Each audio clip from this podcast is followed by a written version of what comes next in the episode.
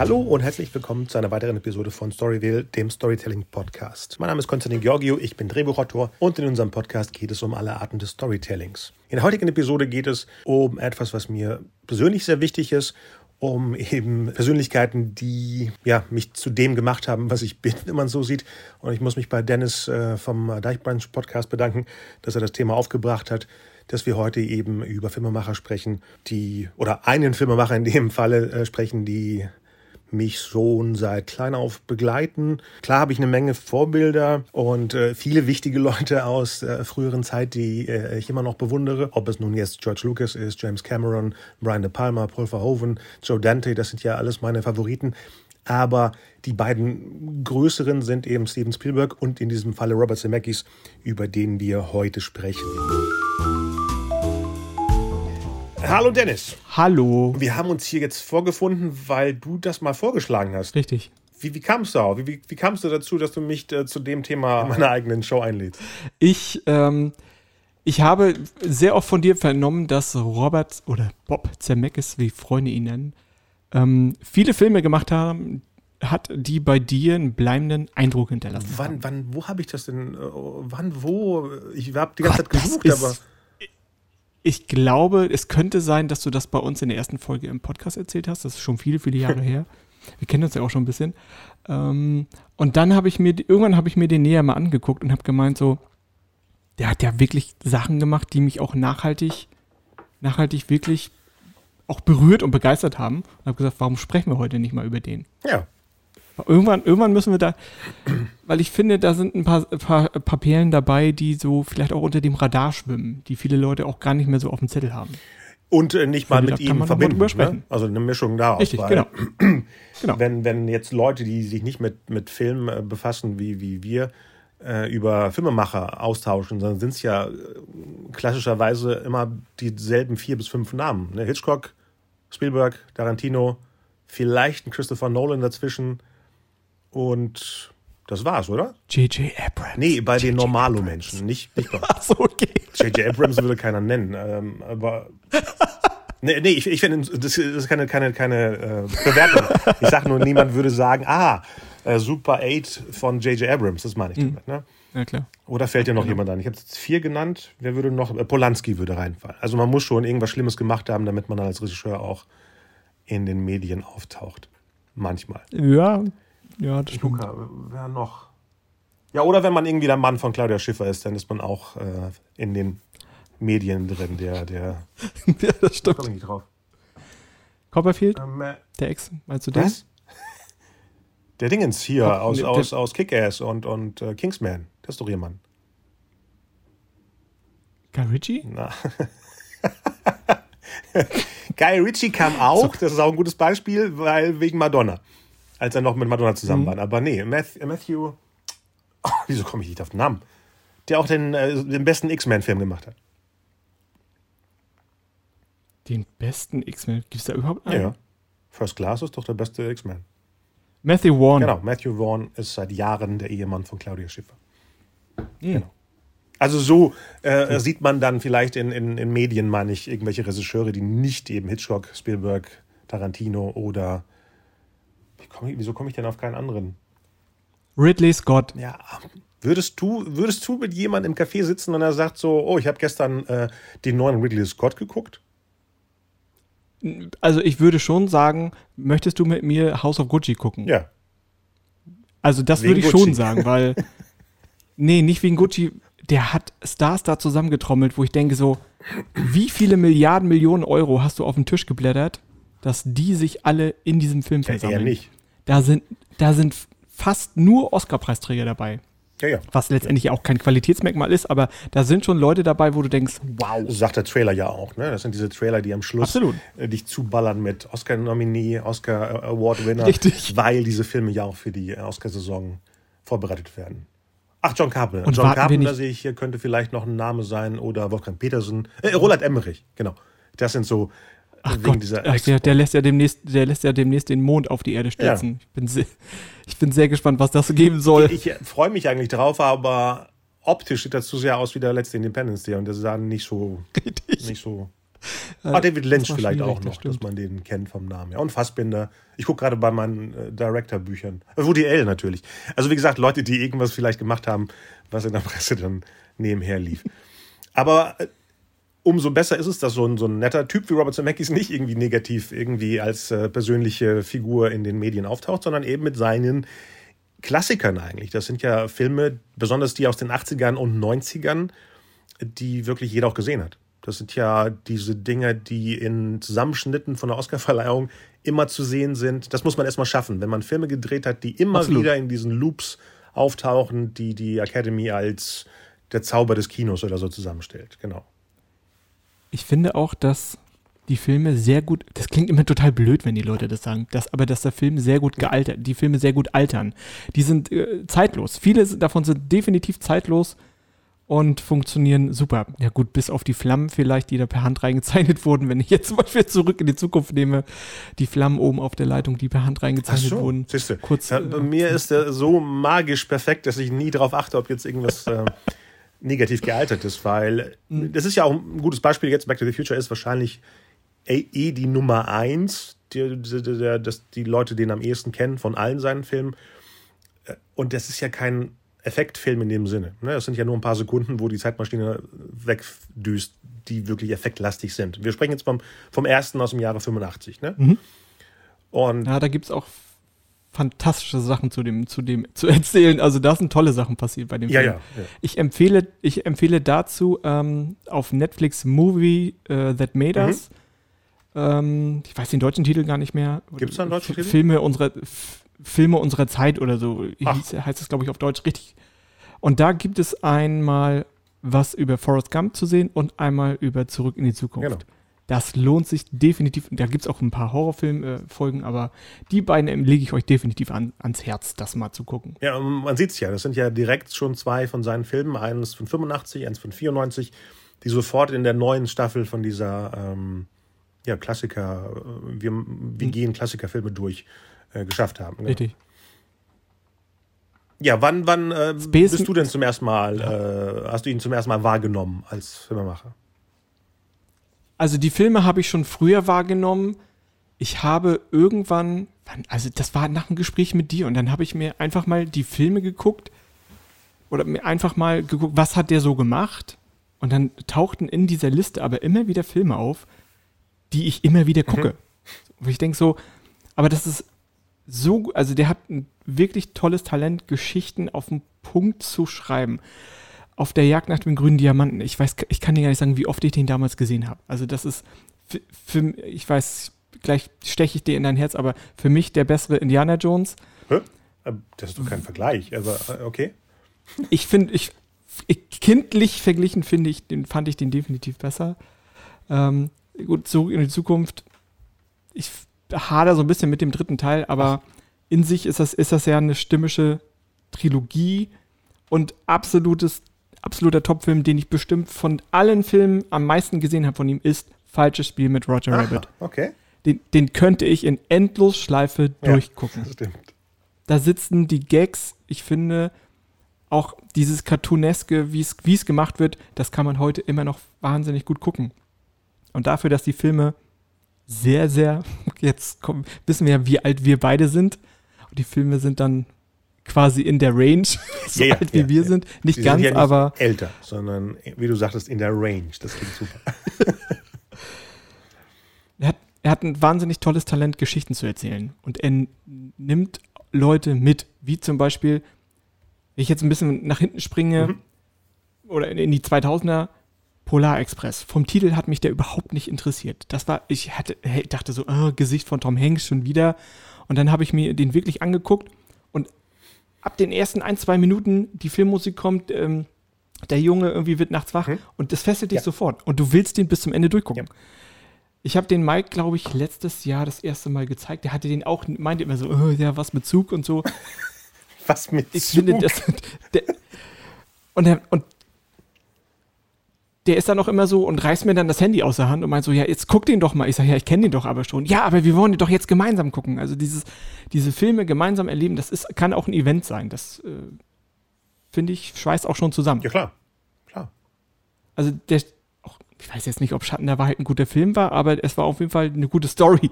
Ne? Aber definitiv meine Filme, die mich nachhaltig immer noch sagen, auf der Jagd nach dem grünen Diamanten, falsches Bier mit Roger Rabbit. Der Tod steht ihr gut, den ich sehr, sehr lustig ja. finde. Ich weiß, das war, war nicht so ein erfolgreich, aber den finde ich sehr lustig. Und natürlich unser aller Pralinschachtel Forrest Gump. Ich finde, was sie aus dem Buch da rausgeholt haben, ist wirklich pure Magie. Hast du mal gelesen, das äh, Originalbuch? Ich habe es versucht, aber es hat mich null angesprochen. Ja. Ja. Null. Also man muss das auch getrennt sehen. Ich glaube, Immer. das Buch und Immer. das, was aus Immer. dem Film gemacht werden, aber das, das Buch hat mich null gekriegt. Das hab, ich weiß, habe ich irgendwann mal verschenkt. Ähm, und natürlich mein Film, den ich auch jedes Jahr mindestens ein, zwei Mal gucke, ist Contact mit Jodie oh, ja. Foster. Ja. Der ist sehr, sehr schön und langsam erzählt. Für viele vielleicht zu langweilig, für mich super Film. Muss ich wirklich sagen. Das sind die Sachen, die mich nachhaltig prägen. Und ähm, ja, die mich einfach auch neugierig gemacht haben. So, was ist das für einer? Mit wem war der eigentlich auf dem, auf dem College? Im Filmstudium? Ähm, ich wusste gar nicht, dass der so eine enge Verbindung und wie das gekommen ist mit Spielberg und so, das finde ich, das ist irre. Also der hat die ersten Jahre, bis er ja irgendwann, wann hat er den Oscar gekriegt? Mit 44, 45? Also 94, äh, ja, so um den Dreh. Ich glaub, ne? Also ich glaube, soweit ich weiß, haben ja auch, hat ja auch die erste Ehe drunter gelitten, dass er nur gearbeitet hat. Er kann gut sein, ja, weil das ja wirklich 2000 da auseinanderging, genau. Der hat ähm, viel, viel für seine Filme gewagt. Das, find, das hat mich, wie gesagt, ich habe mich ja erst damit beschäftigt, nachdem du mir da irgendwann mal so ein, vielleicht habe ich auch einfach nur ein Signal wahrgenommen, vielleicht, ich weiß gar nicht, aber auch Bob Gehl, der ist ja mit Bob Gehl groß geworden, die haben zusammen Sachen, aber Bob Gehl war, ist ja auch wichtig im, bei DC geworden. Mhm. Oder hat er auch für Marvel geschrieben. Also das ist so ein, da gibt so viele Schnittpunkte, finde ich irre. Ja, ich meine, es ist so, äh, ich, es ist schwierig zu sagen, wer, wer meine Nummer eins ist, aber wenn ich jetzt sehe, wer mich jahrelang begleitet hat, ist es eben äh, Spielberg und Zemeckis. Das sind bei mir die, die, wenn ich jetzt sagen wollte, welche Filme, welche Regisseure haben die Filme mit den meisten fünf Sterne, wenn fünf jetzt das Beste wäre oder zehn, bei mir persönlich, dann sind es die beiden und ich habe jetzt nicht gezählt, wer die meisten fünf Sterne Filme bei mir hat, aber kein anderer hat so viele wie die beiden.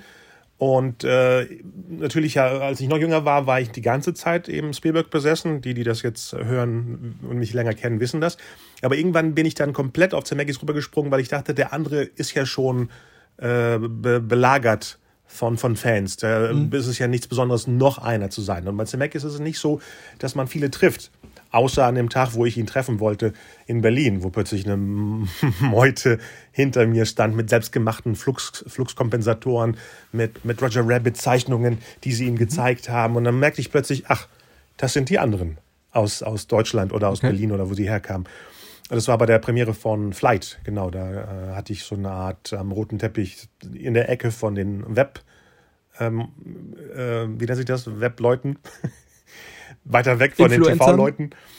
Und dann wollte ich ihm eben ein äh, mein Foto, was ich mit ihm habe, äh, äh, geben oder zeigen oder mich bedanken. Keine, keine, Ahnung. Ich wollte irgendwas machen. Und dann war es eben minus 14 Grad. Du warst Grad. Fanboy. Hm? Ich war ein Playboy, was? Du warst Fanboy. Fanboy, Fanboy ja. warst du. Ja. Äh, seit, seit Anbeginn eigentlich, weil, um jetzt zurückzuspringen, als der Film des anderen äh, Machers im Kino lief, Indiana Jones und der Tempel des Todes, äh, war ich noch nicht das Alter, was die deutsche Freigabe dem Film gegeben hat. Das war ja 16 und ich war weiter drunter und hatte ja versucht, mit einem älteren Kumpel aus einer anderen Klasse reinzukommen und wurde, also ich war leicht hinter der Kasse und die Dame aus der Kasse sagte, der kommt hier nicht rein, weil sie schon gesehen hat, dass der Typ nicht jetzt 16, wie die 16 aussieht. Und das hat da bei mir die Manie ausgelöst, überhaupt äh, Filme zu sammeln, weil jeden Schnipsel von Indiana Jones und den Tempel des Todes musste unbedingt in meine Sammlungen rein, beziehungsweise da startete eigentlich äh, der, der Sammelwahn, den man jetzt zum Beispiel hier sieht. Und ähm, der Film, der in einem anderen Kino lief und ab zwölf war, war eben auf der Jagd nach den Grünen Diamanten. Und deswegen war es so, der vom einen wird man rübergeschoben zum anderen und äh, zufällig war es auf der gleichen Straße sogar in Bielefeld, dass die Kinos wirklich äh, nebeneinander waren und der andere war ab zwölf. Da schwang auch jemand über so eine Liane, über den, äh, über so einen Dschungel auf dem Poster und es war auch der Onkel, den man eh aus dem Fernsehen kannte, aus den Straßen von San Francisco. Und dann war ich in dem Film und das war natürlich nicht nur, dass er großartig ist, aber es war wirklich wie, da ist noch ein Abenteuer, das ich sehen durfte. Mit der wunderbaren Kathleen Turner, zum ersten Mal eben Alan Silvestri, der ab da alle Musiken für, für Robert Zemeckis komponierte. Und da war es so, dass ich dem dann gefolgt bin. Erstens, weil das auch ein junger Typ war. Beide. Zu der Zeit war Spielberg und, und Zemeckis diese jungen Leute, wo man das Gefühl hat, so möchte ich auch werden, weil die sind ja nicht irgendwie in dem Alter, wo beide jetzt sind. Und ich, ich frage mich so, ganz junge Filmfans, die 12, 13 sind, die müssen sich ja heutzutage ja jüngere Leute aussuchen, ne? wie, wie ein, weiß ich nicht, wer, wer ist denn jetzt jung? Vor, vor, vor 20 Jahren waren die Jüngeren eben Tarantino-Fans, aber der ist jetzt auch ein Onkel. Wer, wer sind denn die jungen Filmemacher, denen man jetzt nacheifert? Ist es so ein Dennis Villeneuve? Ist, es, ist der jung? Ist es so einer? Wahrscheinlich, ne? Und hier, und hier, äh, wie heißt der? Moschetti, der Andy Moschetti, genau mit Des. Mhm. Und, und äh, Fukunaga auch, also die, die jüngeren Leute. Das wären wahrscheinlich jetzt die Idole, obwohl ich das Gefühl habe, die sind nicht mehr so markant wie zu unserer Zeit, aber kann auch der, die falsche äh, Ansichtsweise sein, weil damals in der Cinema mal ein Bericht war über den Filmemacher. Jetzt wird man ja erschlagen von Berichten. Von Leuten aus den 70ern, von Leuten aus den 80ern, von. Du, du kannst ja gar nicht mehr differenzieren, wer jetzt was Besonderes ist oder besonders werden könnte für dich selber, sondern wirst erschlagen von Dutzend äh, Ranking-Listen, Best-of-Listen, was sind die schlechtesten Filme von dem, was sind die besten. Und dann kann man sich das nicht so rausfiltern wie eben äh, zu, zu, meiner Zeit damals. Ähm, wo war ich? Genau. Und dann äh, kam eben Grünen Diamanten, da bin ich ein Fan geworden. Und dann kam ein Jahr später ein Film, wo die beiden zusammengearbeitet haben. Eben Back to the Future war eine Spielberg-Produktion und eine, ein Drehbuch von Robert Zemeckis mit Bob Gale und äh, Regie von Robert Zemeckis. Und da war es ja wirklich wie was ein Jahr vorher ja wirklich der Tempel des Todes war, weil da habe ich meinen George Lucas und Spielberg zusammen. Das war dieses zwei Leute, die ich aus zwei anderen Filmen mag. Das war ja vorher eben E.T., mit dem ich überhaupt eben Filmfan geworden bin und die Rückkehr der Jedi-Ritter ein Jahr später. Und die haben dann zusammen ein Jahr später dann eben Indiana Jones für mich gemacht. Ich wusste da nicht, dass es einen Vorgänger gab, weil woher sollte man das wissen? Man musste ja in die Videothek gehen oder eine ältere Ausgabe von der Cinema haben, um zu wissen, dass Jäger des verlorenen Schatzes der Vorgängerfilm ist vom Tempel des Todes. Das hat mir irgendjemand auf dem Schulhof erzählt und hat mir dann Fotos gezeigt. Nee, genau, so war das. In der Bravo war ein Bericht über den neuen Indiana Jones Film und dann war da drunter ein Bild von einem davor. Und das ist Magic. Einfach in so einem kleinen Bravo-Ausschnitt Ausschnitt zu sehen, dass es da ein weiteres Filmchen gab davor. Und dann musste eben in die Videothek gehen, die ja nicht unbedingt für jüngere Leute offen war. Es gab ja früher Videotheken, die hatten ja Eintritt ab 18. Und erstens war der Film ja ab 16, das heißt, du kannst ihn nicht mehr ausleihen, egal ob, ob du reinkommen könntest. Also habe ich den ein paar Jahre später eben bei meinen Cousins, die älter waren, äh, in, in Athen gesehen, die, die haben den ausgeliehen aus der Videothek. Dann habe ich also den Jäger, äh, der jetzt nichts mit Zemeckis zu tun hat, äh, äh danach erst gesehen. Und so baute sich ja eben... 19, der Film hat ja 1986 die erste Oscar-Nominierung für Zemeckis eingeheimst, und zwar fürs beste genau, Drehbuch. Genau, ein Jahr später im Frühjahr. Hat ihn, hat ihn nicht bekommen. Nee. Ich war ich verwundert, ne, wenn man äh, jung ist und sieht, dass die Filme bei der Oscarverleihung immer so ernste Dramen sind. Ne? Im gleichen Jahr war Jenseits von Afrika, äh, Jahr davor war Amadeus, diese, diese lastigen Filme. Dass dann plötzlich zwei meiner Lieblingsfilme beim Drehbuch nominiert waren, wie eben Zurück in die Zukunft und Beverly Hills Cop. Das war so merkwürdig, weil ich dachte, das sind doch alles Fun-Filme. Was machen die denn in diesen ernsteren. Aber da muss man erstmal die Kategorie Bestes Drehbuch verstehen, um zu wissen, es muss nicht tragisch und äh, lahm oder langweilig sein, sondern es muss funktionieren. Diese, diese 120 bis 140 Seiten müssen funktionieren, damit du eben nominier überhaupt nominiert bist. Genau, das ist ja schon mal das Größte. Große Wegbereiter auch in dem Film. Ähm, Michael J. Fox hat, glaube ich, dem Film auch einen eigenen Zauber zugegeben. Also es sollte ja erst ein anderer spielen. Genau. Wenn man bedenkt, dass äh, in der Paralleldimension vielleicht äh, die Version existiert mit Eric Stolz als Martin McFly. Besonders wenn man jetzt immer mehr Fotos sieht. Ne? Das war ja am Anfang irgendwie von ihm, glaube ich, nicht erlaubt, dass man äh, keine Fotos mehr zeigen durfte, weil es war ja fast der halbe Film schon mit ihm gedreht.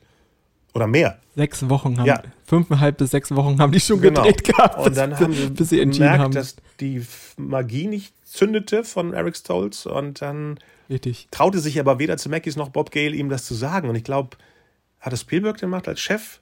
Irgendjemand hat ihm dann eben gesagt, dass äh, ja, er gekündigt wurde sozusagen. Und Michael J. Fox äh, war ja äh, schon ähm, in der engeren Wahl, aber er hatte ja seine äh, Serie, wie, wie hieß die nochmal auf Deutsch? Hilfe, wir werden erwachsen. Family Ties. Familienbande? Wie? Ist das Familienbande gewesen? Ah, hieß die später so? Familienbande? Also als, als zum ersten Mal im ZDF lief in den 80ern, hieß es Hilfe, wir, wir werden erwachsen. Ich glaube, später hatte sie dann Okay. äh, bei einem Privatsender einen neuen Titel. Ist ja wie mit dem mit Home Improvement. Die hatte ja auch zwei Titel. Tooltime. Ja, nee. Tooltime. wie hieß die auf Deutsch? Tooltime, glaube Nee. ich. Hör da, wer da hämmert. Ah, hör mal, wie der hämmert. Genau. Achso, Hämmer, wer Aber hämmert, ja. kurz vorher, als sie ein Jahr oder zwei Jahre vorher in der ARD lief, hatte sie einen anderen Titel. Der Dünnbrettbohrer. ja, das war, das war der deutsche ARD-Titel von der Serie und die haben die immer nachts, freitags um, um 12 Uhr gezeigt. Und die hat keiner geguckt. Und irgendwann später, hat's, ich weiß gar nicht, was RTL, dann als Hör mal, wer da hämmert, äh, zum, zum, zum, zum Kult gebracht. Ja. Sehr 90er Jahre der Titel. Ja, Ne? ja, ja. Hör mal, wer Guck hämmert. mal, wer da sehr spricht. 90er Jahre. Aber auch äh, Zurück in die Zukunft sollte ja eigentlich einen anderen Titel heißen. Genau, äh, was war das nochmal? Space Laut. Äh, Spaceman vom Pluto. genau, genau. Also als ich das, das gehört und gelesen habe, da muss ich wirklich, weil es hat irgendwie, dieser Film hat nichts mit irgendeinem anderen Planeten zu tun, wirklich rein gar nichts. Auch nicht mit Raumfahren, irgendwas, aber ich musste so lachen. Nee, das war der Boss von. Wie kommt man der Produzent auf- auf die Idee? Wollte den Titel haben. Richtig. Genau. Und äh, Wow. äh, die Macher wollten das nicht haben. Äh, und wie war das? Die haben dann eben äh, Spielberg gebeten, weil er ja äh, so eine Art äh, Mentorfigur mit dem Lou Wasserman von, von Universal war, ihm irgendwie das klarzumachen, dass es nicht geht. Ne? Wie du sagtest, es hat ja nichts mit der Handlung zu tun. Und dann hat wohl Spielberg angerufen und hat gesagt, ich habe letztens gehört, dass irgendein Idiot den Titel Spaceman from Pluto nehmen wollte. Und dann konnte der andere nicht sagen, das war meine Idee und hat auch gelacht und dann haben sie den Titel geändert. Ich habe es anders gehört, dass er irgendwie ein Fa Faksimile zurückgeschickt hat und gesagt hat so, äh, danke für die Idee, wir lachen immer noch gerne mehr davon. Ach, das habe ich auch gelesen. Okay, dann So gibt es zwei verschiedene. gehört. Aber genau, genau, die Version kenne ich auch, genau. Die Wahrheit liegt wahrscheinlich irgendwo Mhm. dazwischen. Genau. Und dann blieb es eben bei Back to the Future oder Zurück in die Zukunft mal ein Titel, der wirklich eins zu eins äh, übersetzt wurde und nicht irgendwie was Witziges hinzugeknallt wurde oder so ein Untertitel dazwischen. Letztes Jahr kam ja auch ein Film, eine Neuverfilmung von Robert Zemeckis. Mhm. Der taucht jetzt, glaube ich, in den nächsten Wochen auf äh, Netflix, Netflix genau. auf. Mhm. Hexen, Hexen. Heißt das so auf Deutsch? Hexen, Ach so. Hexen. Ja. Okay. Also kennst du den deutschen Titel gar Nee, nicht? nee. Hexen, Ich Hexen. habe das mein, mein, mein Netflix-Dingens eh nicht auf mit deutscher Sprache, deswegen sehe ich die Titel Ah, nicht. okay. Ähm. Also haben sie den Titel von dem 90er-Jahre-Film dann auch genommen. Ah, okay. Richtig, genau. Den ich noch nie gesehen habe, den alten. Echt nicht?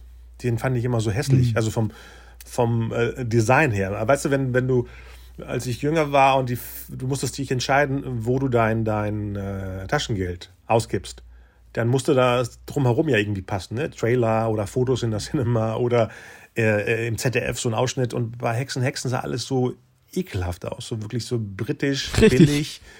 Und ich glaube, 1990, als der lief, habe ich lieber Geld für Gremlins 2 oder Back to the Future äh, ähm, 3 in dem Okay. Sinne, äh, in dem Sommer 90 ausgegeben, als für diesen Hexen, Hexen. Und, um es jetzt vorwegzunehmen, bevor noch mehr Lobhudeleien kommen, das ist leider auch der schwächste Film für mich, den äh, Mr. Zemeckis äh, gemacht hat. Bis jetzt. Jetzt. Okay. Der aktuellste sozusagen. Das heißt, du fandest Schatten der Wahrheit besser als Hexen, Ja, Hexen? Okay. Der, der Schatten der Mhm. Wahrheit ist ein Thriller und er funktioniert wie eine Handlung. Und äh, The Witches, es kann ja daran liegen, dass das Buch von Roald Dahl so ist, aber der hat keine Handlung.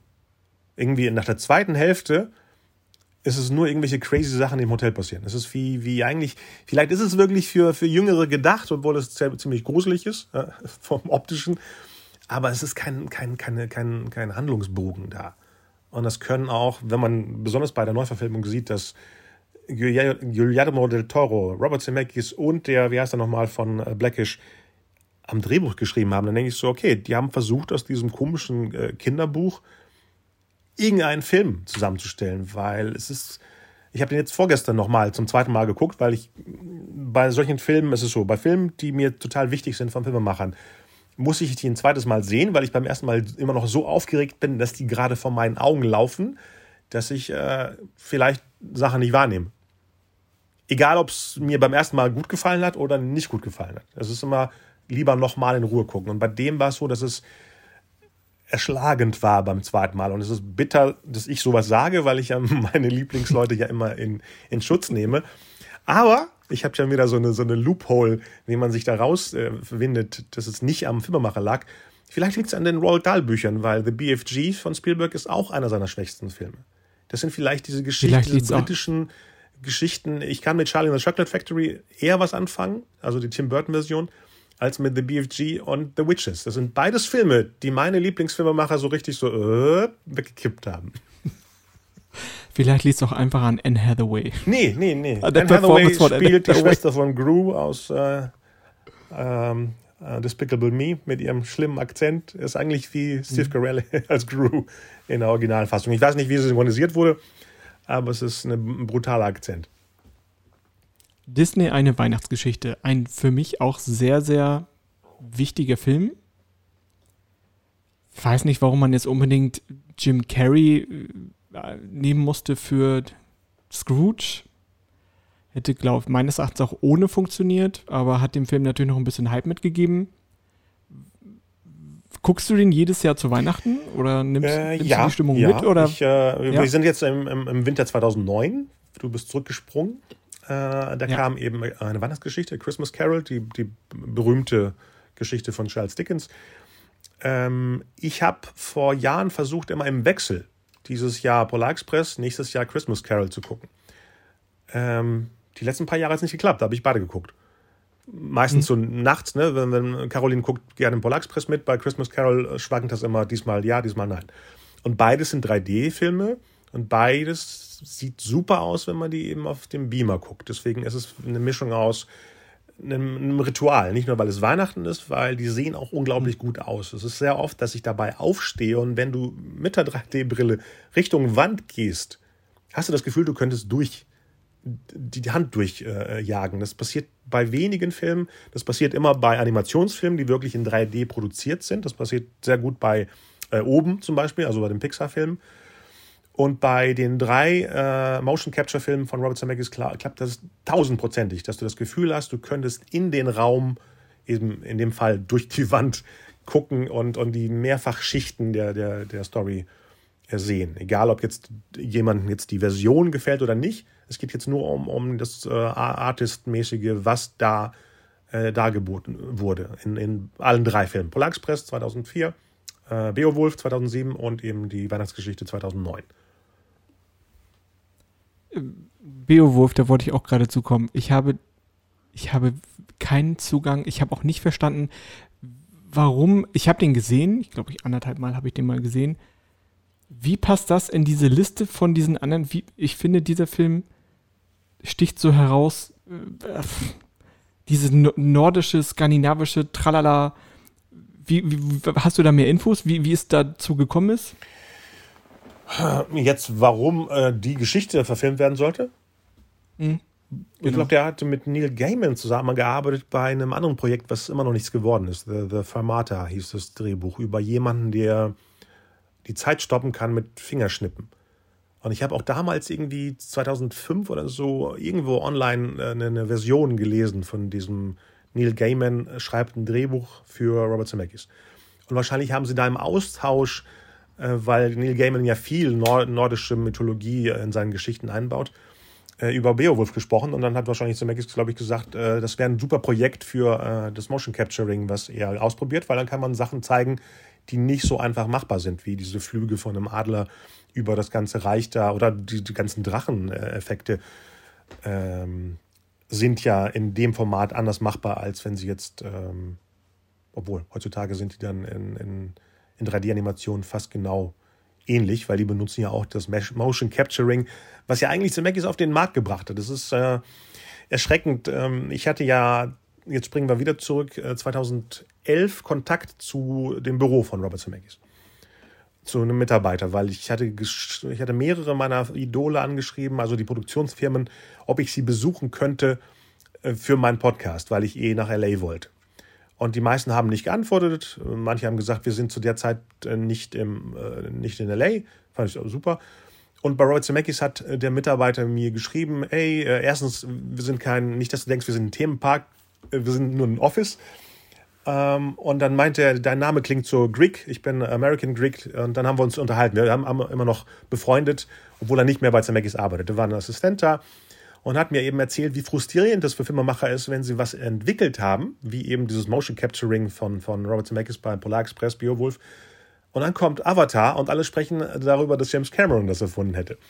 Und dann äh, war es auch eine Zeit, wo mir der, der Jimmy von, von äh, Image Movers, also der Firma von Zemeckis, immer erzählt hat, dass der arme Bob auch irgendwie frustriert ist und keinen Bock mehr hat. Also man merkte, dass da keine, keine Megamenschen dahinter sind, sondern eben Normalos, die denken, was soll das? Wieso wird es nicht honoriert, was man erfunden hat? Und, und ähm, dann äh, gab ja dieses Yellow Submarine Projekt, was dann gestoppt wurde. Das war auch ein 3D-Remake von dem auch nicht sehr zugänglichen Beatles-Film aus den 60ern. Den habe ich ein paar Mal versucht zu gucken, auch im, im Rahmen des, äh, der Wiederverfilmung.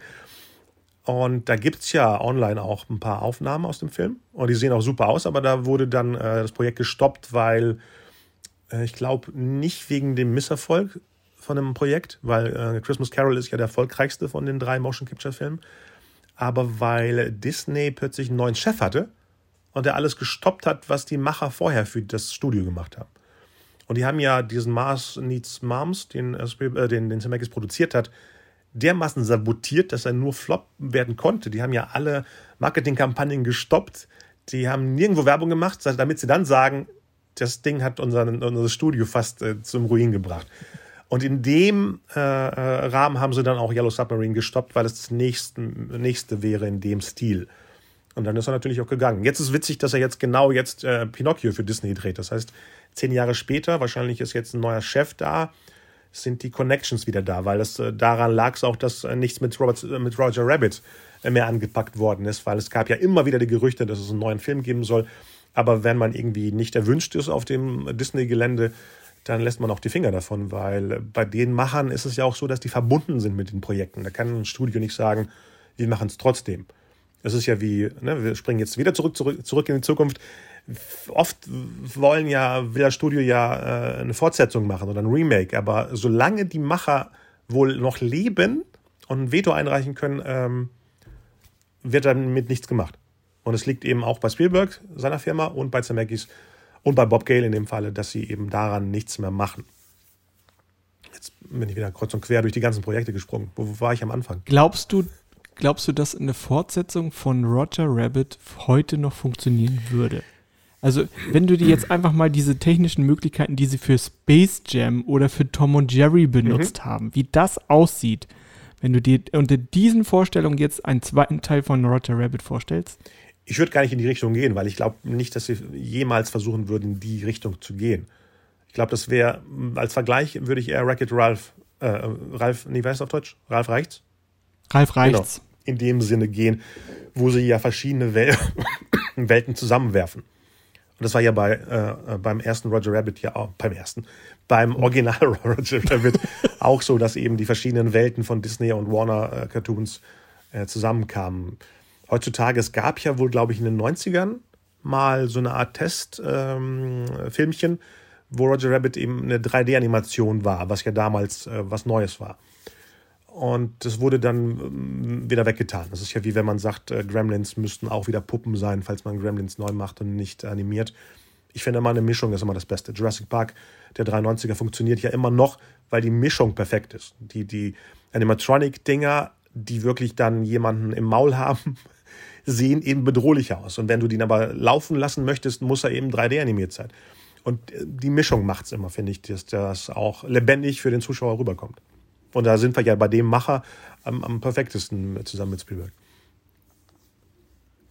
Pinocchio hast du gesagt, macht er gerade? Ja. also ich wusste, dass er in Produktion ist. Ich wusste zum Beispiel schon wieder nicht, dass Robert Zemeckis die produziert. Also irgendwie läuft der permanent bei mir unterm Radar. Ja, ich, ich sehe das immer, das weil ich folge ja seiner Frau. Und die postet okay. oft, wenn sie dabei ist. Und die hatte ein paar Mal gepostet, dass äh, ihr Mann in, in, in London gerade im Studio eben dreht. Also bis jetzt ist nichts rausgekommen aus dem Film. Äh, Tom Hanks spielt, glaube ich, Geppetto. Und mhm, sonst genau. viele, viele gute äh, Nebenfiguren. Und ähm, ich weiß auch nicht, ob es eine Mischung ist aus Motion Capture. Klar, ich meine, ein Holzjungen ist perfekt für dieses ähm, Konzept. Deswegen, bei manchen Projekten verstehe ich, wieso er das machen möchte, weil er denkt, oh, das ist ein Tool, was ich gerne ausprobieren möchte. Würde ich genauso machen. Bei The Witches weiß ich es nicht, weil wenn ich den Film jetzt gucke, den Hexen, Hexen, ist da nichts, was er neu reingebracht hat, sondern eben die Tools, die er die letzten Jahre ausprobiert hat, ne? wie mit den, den drei Mäusen da, dass die Hexen sich verformen, aber es ist kein, kein, kein Moment, wo man, wenn jetzt jemand so ein Imagefilmchen macht mit neuen Effekterrungenschaften, davon was reinkommt. Ganz im Gegenteil zu, zu den ganzen äh, Szenen aus The Walk, die wirklich die äh, Twin Towers nachkreiert haben und eben wirklich auch den, den Reiz haben, dass du das Gefühl hast, ich habe den im Kino auch in 3D gesehen, damit ihm runterzustürzen, obwohl die Sachen komplett in einem Greenscreen-Studio sind. Aber der Film hat eine Wucht, ist auch einer, einer meiner wichtigsten von ihm, von den letzteren Filmen, den ich mehrmals im Kino gesehen habe und immer wieder, wenn ich so einen, so Boost haben möchte von äh, Kreativität und, und Inspiration, weil da geht es ja auch darum. Da geht es ja auch darum, dass einer eine Idee hat und sammelt ein Team um sich herum, und macht dann eine Kreation. In dem Fall war es eben über, zwischen den Towers zu, äh, wie nennt sich das? Nicht jonglieren. Ähm, balancieren. balancieren. Was in echt ja passiert ist, was ja eine andere Ebene von Irrsinn ist, äh, dass es so geklappt hat. Aber es ist ja eigentlich, der, The Walk ist der perfekte Film von, wie kreiert man etwas, indem man sich auch darauf verlässt, dass man ein gutes Team zusammenstellt. Okay. Ich finde ja, es kommt noch mal ein Film hier mit Michael Douglas. Ich weiß nicht, ob er es noch körperlich schafft, aber ich hätte gerne noch mehr vom auf, äh, auf der Jagd nach dem grünen Diamanten oder gab es da noch irgendwie die Fortsetzung irgendwas mit Nil? Ja. Ähm, Diamant vom Nil oder so? Juwel, nee, vom, äh, Juwel vom Nil, genau. Ähm, da hätte ich gerne noch mehr von gesehen. War ja immer wieder in, in, in, in, der Mache, aber das hat ja jetzt mit Zemeckis nichts zu tun. Er war ja ein Auftragsregisseur, den Michael Douglas eben äh, gebucht hatte. Das ist ja, der zweite ist ja von einem ganz anderen gemacht, weil Zemeckis da eben beschäftigt war, Back to the Future äh, zu produzieren. Deswegen konnte er nicht eine Fortsetzung von dem machen. Es war sehr oft äh, was im Gespräch. Ich glaube, The, The Crimson, irgendwas, Crimson Eagle hieß der dritte. War in den 90ern mal im Gespräch, in den 2000ern nochmal im Gespräch. Ich hatte mal eine Idee zusammengestellt und Catherine Zeta-Jones geschickt, ob sie das ihrem Mann geben könnte, weil ich habe ihr auch eine geile Rolle reingeschrieben. Ich weiß nicht, wo es gelandet ist. das war 2002. Ich kann mich noch erinnern, wie ich in so einem Strandcafé in Griechenland sitze und äh, plötzlich die ganzen Ideen hatte, dass die zwei eben, ähm, ja, was später dann in dem dritten Mumie fast eins zu eins kopiert wurde. In meiner Idee mhm. war es so, dass ähm, Michael Douglas einen äh, Überlebensladen hat, mit so Fischsachen, Fischereisachen und, und ne, die man in der Wildnis braucht und immer da Geschichten von seinen Abenteuern erzählt und alle sagen, ja, ja, der komische Onkel erzählt schon wieder was.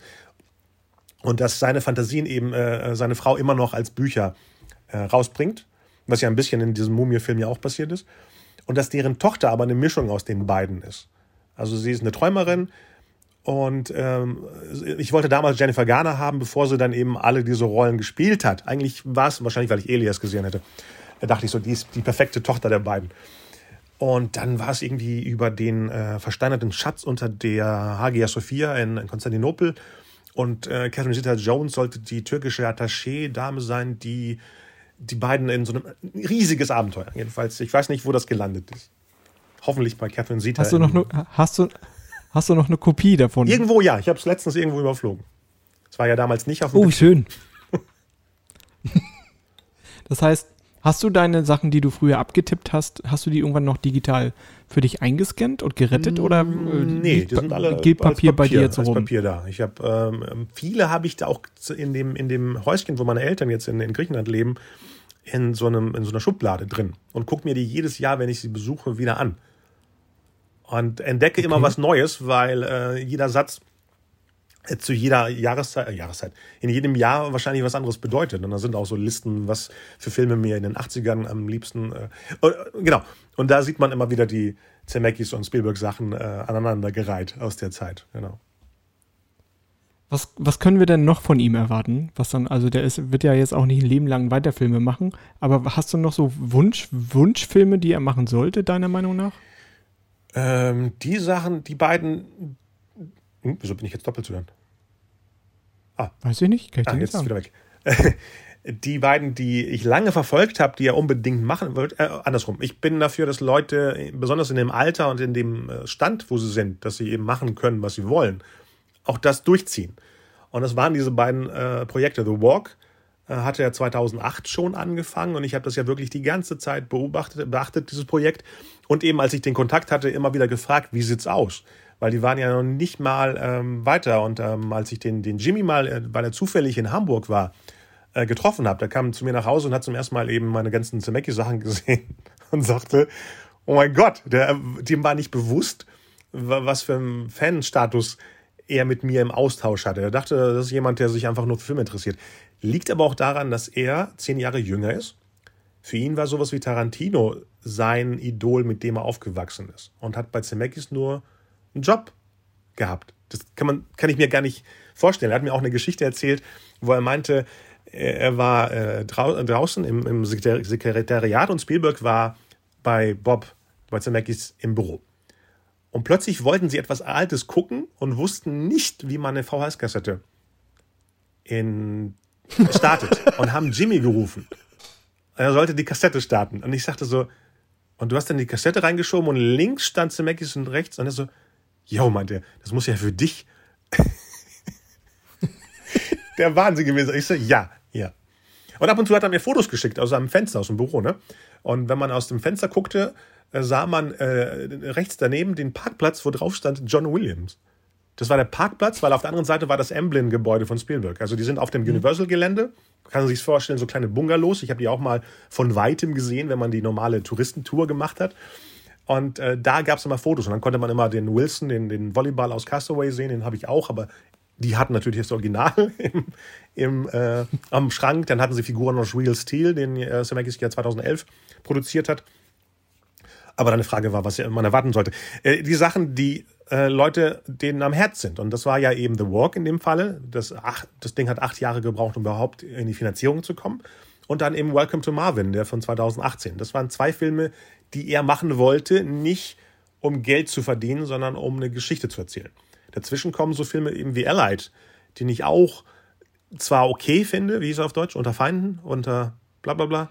Vertraute Feinde. Vertraute, Vertraute Feinde, Feinde? Genau äh, diese, diese, äh, der mit Brad Pitt und Marion Cotillard. Also super gemacht Richtig. und sowas, aber da ist kein, kein Herz von ihm drin, sondern es ist ein geiler Job, wahrscheinlich für viel Kohle, um dann eben ein äh, Traumprojekt zu verwirklichen. Wahrscheinlich war das so ein Projekt, das er gedreht hat, um eben Welcome to Marvin, wie heißt der auf Deutsch? Willkommen in Marvin? Willkommen in Marvin, okay. ja. Um den fertigzustellen, der natürlich auch äh, unvermarktbar war. Also ähm, das ist ein Film, den kannst du ja schwer in, in zwei Worten zusammenfassen, um zu sagen, das ist für dich was. Die haben ja versucht, auf dem Poster so eine Mischung aus Forrest Gump zu machen, indem sie den Namen Steve Carell auf so eine Bank gesetzt haben, die im Film auch nicht zu sehen ist, damit die Leute denken, ach, das ist vom Macher von Forrest Gump. Aber Welcome to Marvin hat zwar dieses Whimsical, was Zemeckis oft drin hat, dieses magische, aber es ist eine bittere Geschichte als äh, Forrest Gump. Also würdest du ja Leute abturnen, die das gleiche erwarten Jahre später. Mhm. Und deswegen bin ich hier gespannt. Uh, The Witches muss auch so ein Projekt sein von mach mal das für uns. Hoffe ich mal, weil ich habe in keinem Interview gelesen, dass er sagte, also Roald Dahl war für mich bla bla bla. Uh, The Witches war für mich uh, nichts. Es ist einfach nur eine Arbeit. Und äh, ich hoffe, dass Pinocchio wenigstens etwas ist. Wo, wo etwas drinsteckt, wo ich denke, ach so, das hat er ja schon länger verfolgt und deswegen macht er das. Hast du dir die Serie angeguckt, äh, die er produziert hat? Welche? Project Blue Book. Äh, ja, ein paar Episoden, ja. Und Manifest auch, genau. Kann man das gucken? Weil ich habe mich bisher noch nicht dran, dran geschaut. Ähm, es ist so, ich habe jetzt angefangen und nicht weitergeguckt, nicht weil sie schlecht sind, sondern weil andere Sachen vielleicht spannender waren, als sie rauskamen. Ich habe jetzt lange nicht mehr an Project Blue Book äh, mich rangewagt. Ich weiß nicht, wo es gerade überhaupt zu sehen ist. Ich glaube, TV Now. TV so, Now okay. kann man es gucken. Nee, ist so ein bisschen wie Akte X, nur in den, in den äh, 50ern, 60ern, glaube ich, ne? Genau. In dem Stil. Glaub- Aber das sind auch Sachen, Also wo, glaube ich, nur ein Name attached ist. Ich habe zum Beispiel nie, Okay. nie, wenn, wenn jetzt seine, seine Frau Sachen postet, die ja auch eine Autorin ist, äh, habe ich nie etwas gesehen, was irgendwas mit den beiden Serien zu tun hat. Sie hatte nur mal repostet, dass die äh, Manifest jetzt bei Netflix fortgeführt wird. Sowas wie super, dann kommen die Schecks an. So in, in dem Sinne, es ist ja auch so, du bist ja Producer, weil du deinen Namen äh, drauf tust. Äh, auch diese komische Serie What, What If, ist nicht What If mit Renee Zellweger. Ja, ja, ja. Ganz ja, ja. schreckliche Serie. Habe ich aber komplett geguckt, weil eben sein Name draufsteht. Aber ich, ich habe das Gefühl, das sind so Sachen, wo diese Macher auch nie wirklich mal dabei waren. Vielleicht beim ersten Treffen, wo es hieß, der schreibt, der dreht, das sind die, die mitspielen und du sagst so, okay. Und äh, der Rest fließt dann. Solche Jobs hätte ich auch gerne. Es ist ja nicht so, dass ich jetzt sage, nee, das finde ich jetzt abhören. Natürlich hätte ich gerne einen Job, wo ich dann irgendwo sitze und sage, ja, das gefällt mir, dass da drei Enten und zwei Papageien mitspielen. Und ich möchte, dass der Also, dritte Papagei von Dennis gesprochen wird. Ich hätte sehr, sehr gern, dass er eigentlich für Disney die Percy Jackson-Serie realisiert. Da hätte ich ihn gerne gehabt. Das lag bei ihm äh, auf dem Schreibtisch. Als ich den Kontakt direkt im Büro hatte, lagen Percy Jackson und äh, Artemis Fowl auf seinem Schreibtisch. Und er hat gesagt, sowas habe ich in den 18 gemacht. Und es stimmt. ähm, es stimmt. Äh, Deswegen bin ich ja verwundert, dass er sowas wie Witches und Pinocchio dann gemacht hat, weil es kommt aus der gleichen Schublade von, äh, das sind Sachen, die man gut verkaufen kann, indem man wirklich draufschreibt, vom Macher von äh, Roger Rabbit und Back to the Future, jetzt das. Aber man bemerkt auch, die letzten Filme, die er gemacht hat, das stand ja meistens vom Macher von Forrest Gump und Castaway. Also eher das erwachsenere Publikum als das äh, Abenteuer-Fantasy-Publikum. Deswegen mal gucken, wie Disney den Pinocchio verkauft. Die bringen den ja nur auf Disney Plus. Das ist kein Kinofilm. Also ein Kinofilm. Aber eigentlich wie bei The Witches war es ja auch so, dass er zufällig dann bei HBO Max gelandet ist. Der sollte ja ins Kino kommen letztes Jahr. Ja. Ja, hätte ich auch gerne gesehen, wer war denn da drin? Weil das ist schwierig, das. ja, ich meine, die BFG hat ja auch keiner sehen wollen. Damals. Der was? Der, der, wie hieß er denn auf Deutsch, der BFG mit dem Riesen von Spielberg?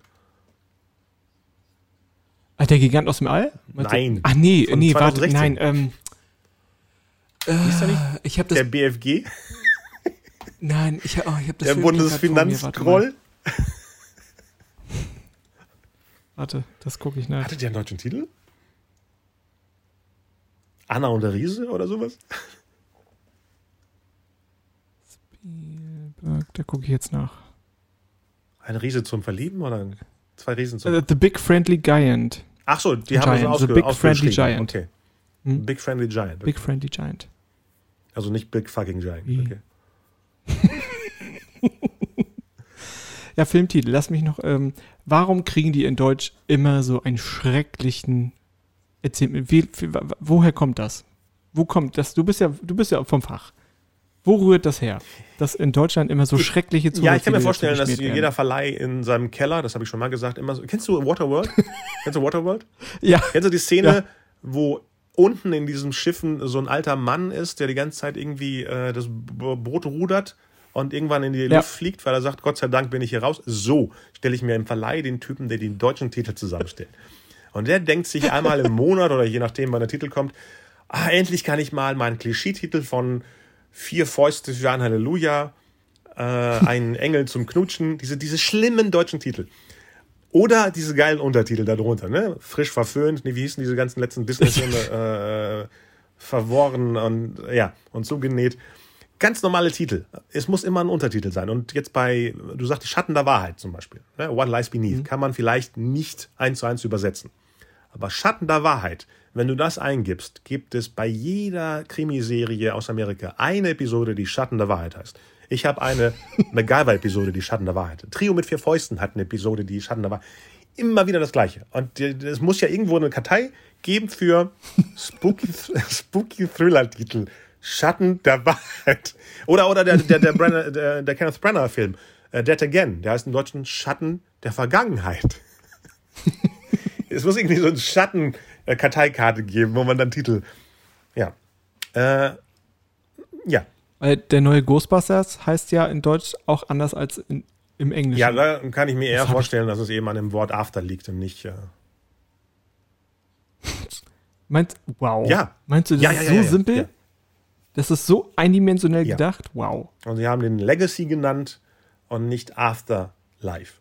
Das ist wie, jetzt springe ich auch wieder zurück, bevor der großartige Paul Verhoeven-Film Basic Instinct Basic Instinct hieß, gab es ganz kurz einen deutschen Titel für drei Wochen. Und er hieß, eigentlich eins zu eins übersetzt, Urinstinkt.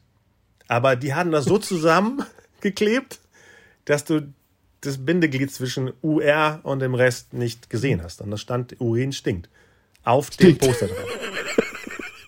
Und dann haben sie es in, Sehr gut. in Basic Instinct gelassen. Ich hätte das Foto mal fotografieren sollen. Das war ganz kurz Ja, als. Vor-Teaser-Poster und dann war es weg. Ich glaube, da würdest du heute sehr viel Geld für bekommen. Sehr schön. Haben wir jetzt. äh, Ja, schade. Wir springen ja durch die äh, Zeiten. Wir haben, was haben wir noch gar nicht genannt? Castaway haben wir nur kurz aufgezählt. Von 2000. Mhm. Die wurden ja gleichzeitig gedreht mit äh, What Lies Beneath. Ich habe Feuer gemacht. Ich habe Feuer gemacht. Ich habe Feuer Hm? Achso, ich habe gemacht. verstanden, ich habe Feuer, äh, vorher gemacht. Und ich dachte, was hast du denn vorher gemacht?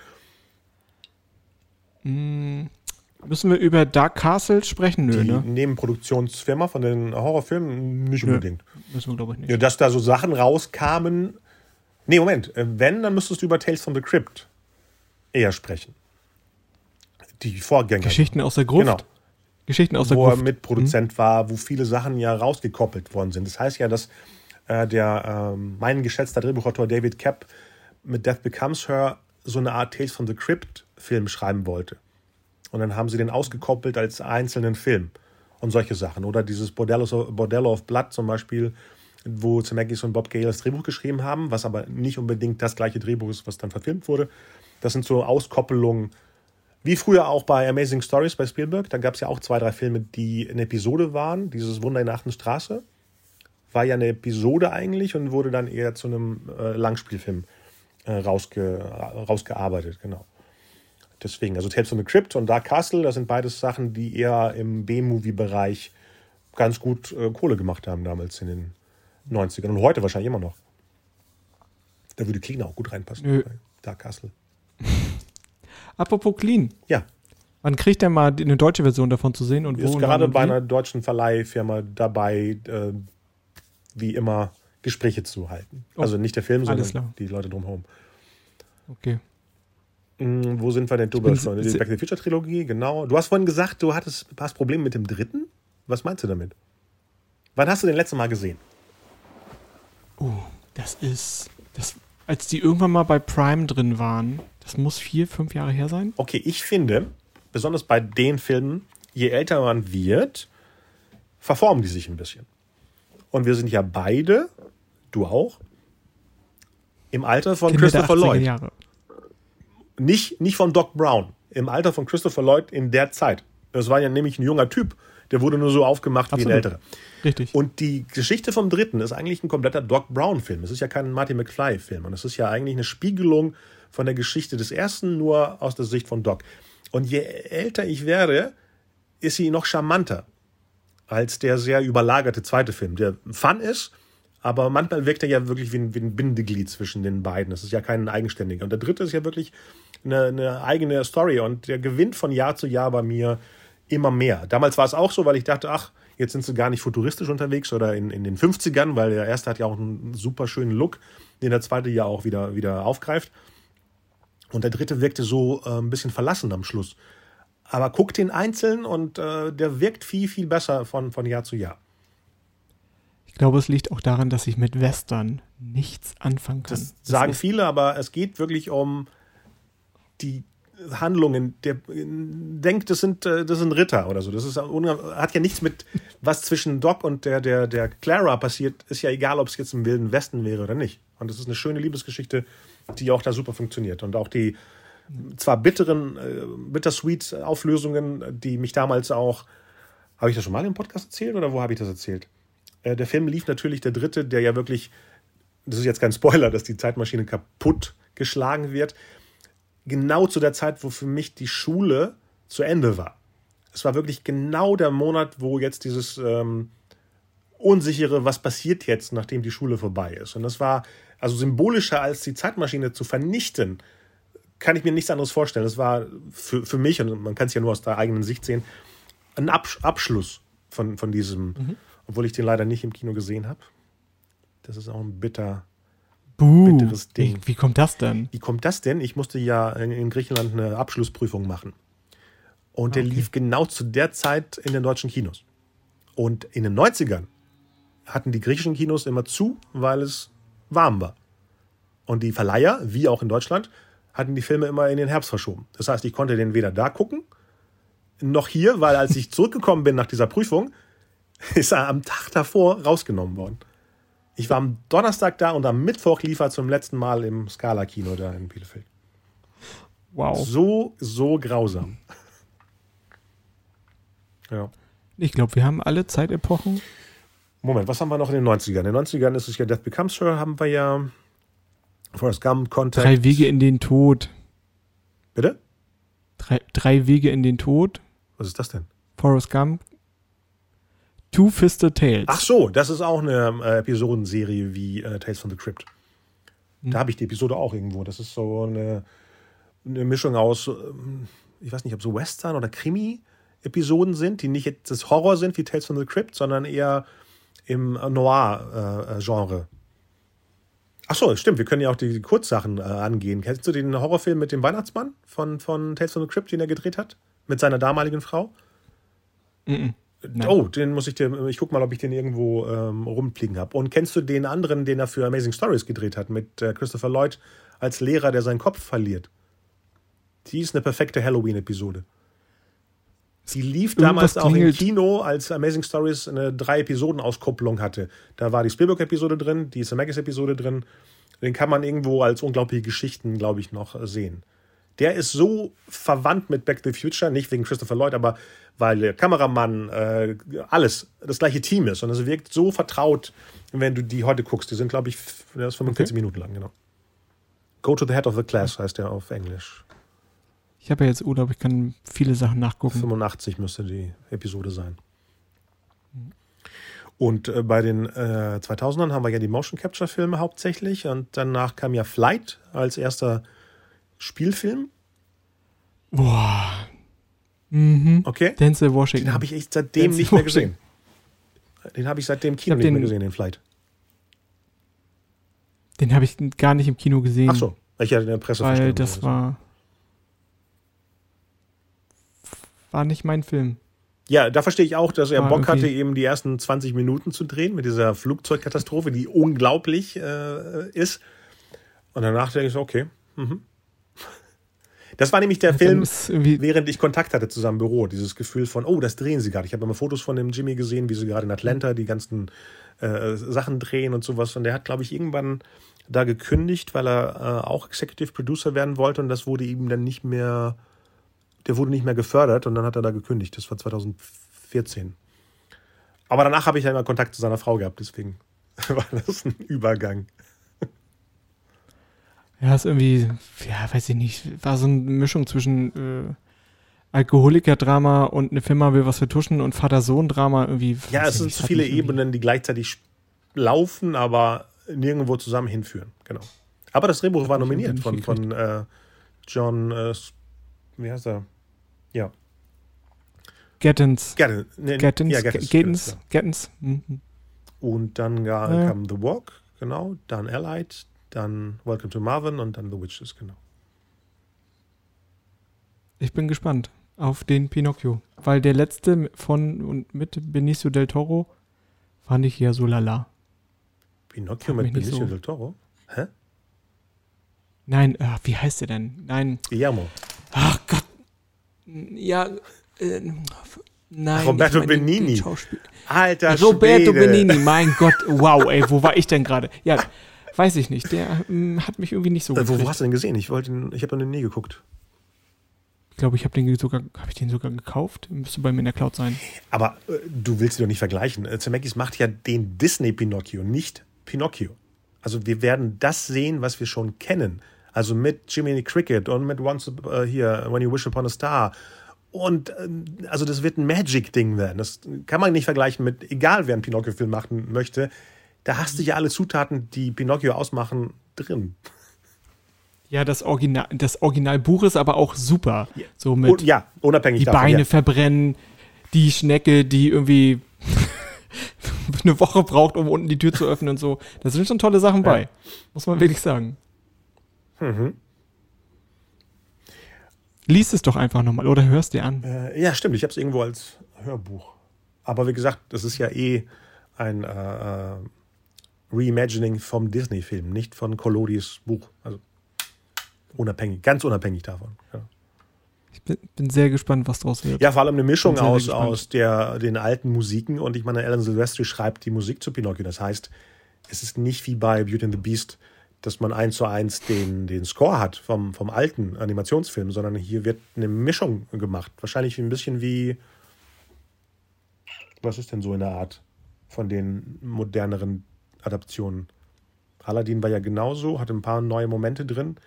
Lion King hatte das Na, gleiche. hat, Beau- Beauty and the Beast hat aber auch neue Songs. Songs, ja, aber es sind die gleichen Macher. Also bei Pinocchio kannst du die nicht holen, weil das ist ja 100 Jahre her. Aber Das stimmt. am ehesten wahrscheinlich der Cinderella, der wirklich einen neuen Score von Patrick Doyle hatte, der, der Kenneth Branagh Cinderella, der ja wirklich auch am charmantesten ist, weil das nicht eins zu eins der Film ist, sondern eine Neuinterpretation. Und ich könnte mir vorstellen, dass so eine, so eine, so eine Mischung ist, die, die Pinocchio-Sache. Das, was wir gar nicht erwähnt haben, ist eben das Musical in London von Back to the Future. Weil es ist ja selten, dass diese Musicals wirklich mit den Filmemachern verbunden sind. Das sind ja dann freie Adaptionen von anderen Leuten. Mich wundert, dass du noch nicht da warst. Hat sich eben nicht ergeben. Mich, äh, mich wundert es auch, genau. Ich wollte ja eigentlich nach Manchester, dann war es ja vorbei da und dann dachte ich immer, ach komm, du verbindest ja eh mit Musicals und sowas eh London. Warte, bis es dann eben runterkommt von Manchester. Und jetzt ist es soweit, ja. Das heißt, wann fliegen wir hin? Wann fahren wir hin? Wann fliegen wir hin? Fahren ist cool. Ich muss war es sehen. Ich- also ich Auto. muss es- Das ist schon, das war 99, dass ich mit dem Auto nach London gefahren bin. Das war cool.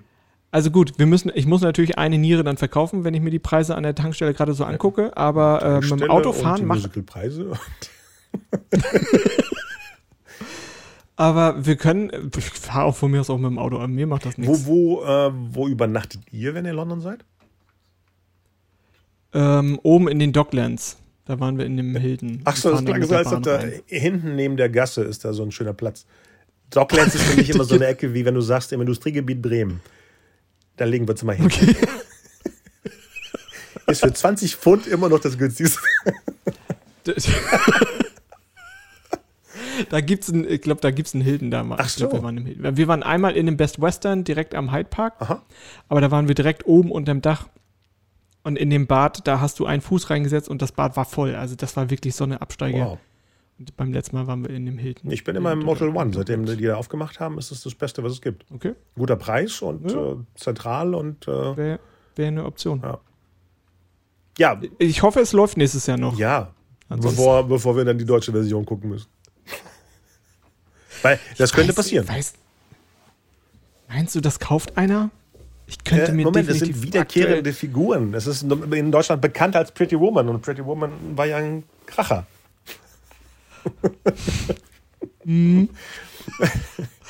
Ich schade, dass es äh, durch Corona komplett eingestellt wurde. Dass es nicht nochmal wieder spielt. Richtig schade. Aber, aber machen die gerade nicht in London wieder auf? Pretty Woman? Es gibt eine Tour. Ah, Also in den USA okay. gibt es auf jeden Fall eine Tour, soweit ich weiß. Ich weiß nicht, ob die in London wieder aufmachen. Ja, dann landet es hier wahrscheinlich auch Äh, in, in, der, in die Tour, äh, wie jetzt, äh, was. London hat äh, Mary Poppins wieder Genau, gemacht. aber schon länger. Ja. Aber Pretty Woman gespannt, landet ihr jetzt- bestimmt hier, wie, wie jetzt gerade Flashdance in dieser Tour. Ja, ja, das wird so eine. Ja. Also du meinst hier in Deutschland? Glaube ich nicht. Doch, doch. Glaube ich echt. Echt? Die über, also die Truppe, die gerade Flashdance äh, von der anderen Truppe, wo es vorher drin war, mit denen ich zu tun hatte, äh, es übernommen haben, die nehmen alles auf und äh, jagen das durch, durch die Bundesrepublik. Ghost, Ghost geht ja auch, Ghost geht ja auch gerade auf Tour. Da bin passt sehr, sehr natürlich gespannt, Pretty Woman mit Filmen aus den 90ern äh, perfekt rein. Deswegen hatte ich ja, ja mit dem, mit dem äh, Texter von, von ähm, Pretty Woman. Wie heißt er nochmal? Der Typ, der die Brian Adams Sachen macht. Habe ich ja schon mal erzählt, oder? Dass ich ihn äh, gebeten habe, mit mir ein Robin Hood Musical zu machen, aber basierend auf den Kevin Costner Film. Aber es gab doch, es gab doch mehrere Robin ja, Hood. Ja, basierend auf dem Kevin Costner-Film. Nicht Robin Hood, sondern wirklich den Robin Hood mit Morgan Freeman. Also dieses Ganze mit den Kreuzzügen. Also der Film ist für sich ja eine, mit, mit, mit äh, der Alan Rickman-Figur das Ding als Musical, nicht irgendeine Robin Hood-Adaption. Okay. Äh, Und dann habe ich zu dem Typen gesagt, ihr habt ja mit Everything I Do schon einen Song geschrieben, jetzt brauchen wir noch 19. Und er so, okay, I will do it. Aber seitdem hat er sich nicht mehr gemeldet. Du, äh, der hat halt viel zu tun. Ne? Um, der hat halt viel zu tun. Achso, um die Songs zu schreiben. Ja, hat er, wahrscheinlich will er mich überraschen und sagen, hier, die 19 weiteren Songs. Richtig. Oh, wow. Ja, um, um nochmal, um das Thema Musical abzukürzen, ich bin sehr gespannt, was ihr zur Eiskönigin sagen werdet. Ja, bin ich auch. Also ich habe ja eure Episode gehört und dann ähm, habe ich erstmal verdrängt, was du da alles sagst und dann bin ich äh, gespannt, was zu sehen. Ich bin sehr, sehr gespannt, was, was dein Auge da so sieht und hört und dein Ohr so hört. Ähm, um nochmal zurück in die Episode zu springen, wir haben, was wir vergessen ja. haben, du hast ja die Verbindung zwischen äh, Spielberg und Zemeckis erzählt. Ja. Hattest du mitbekommen, als Zemeckis den Oscar bekommen hat, was Spielberg da gesagt hat? Weil er war ja der Präsentator, weil er ein Jahr vorher ja den Schindlers Liste Oscar bekommen hat. Und dann sagt er doch, äh, sieht man das irgendwo bei YouTube? Das ist bestimmt irgendwo zu sehen, ja. Weil er sagt ja nicht, and the winner is, äh, zu der Zeit war das schon äh, The Oscar Goes To, dann 94, 95, ich weiß gar nicht, wann die es geändert haben. Keine Ahnung. Ja, und dann sagt er eben nicht, and the winner is oder sowas und sagt so, Alex, dein Papa hat einen Oscar gewonnen. Und Alex ist der Patensohn von Spielberg. Also der Alex Zemeckis, ah. der jetzt ein, äh, ähm, nicht Maler, wie nennt sich das, wenn jemand Bilder malt? Äh, ja. Ähm. ähm, warte. Nicht Illustrator. Ach. Nein. Bildkünstler. Nee, wie, wie? Wieso komme ich nicht drauf? Wieso ist das im Englischen Illustrator oder Artist? Wieso, wie heißt es denn auf Deutsch? Zeichner? Bildmaler?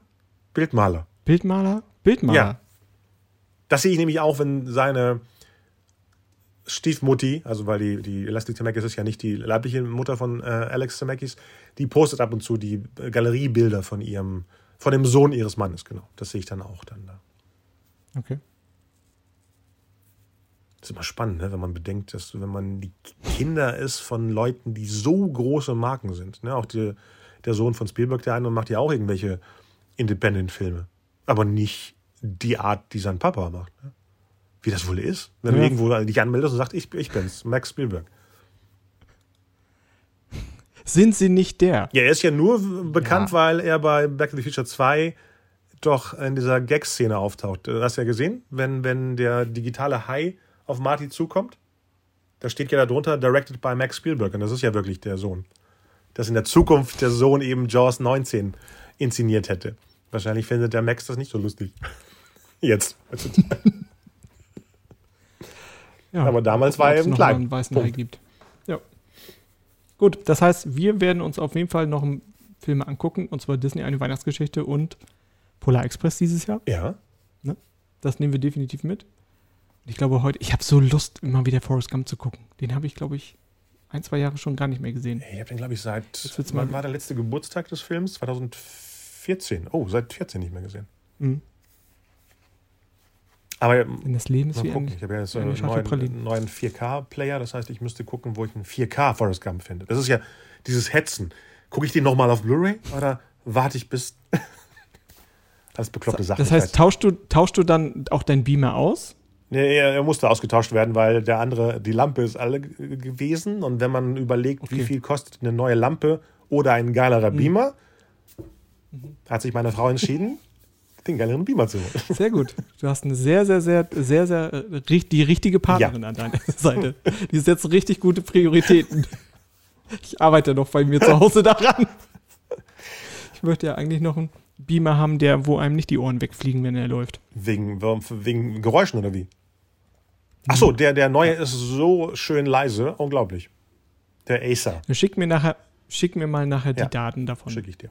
Vielleicht, vielleicht landet der gleich mal im Einkaufskorb, mal schauen. Da lag er bei mir auch lange. Genau. Geschenk. Okay. Bevor dann das Geld kam der, von den großen Produktionen. Genau. Ähm, haben wir irgendwas vergessen?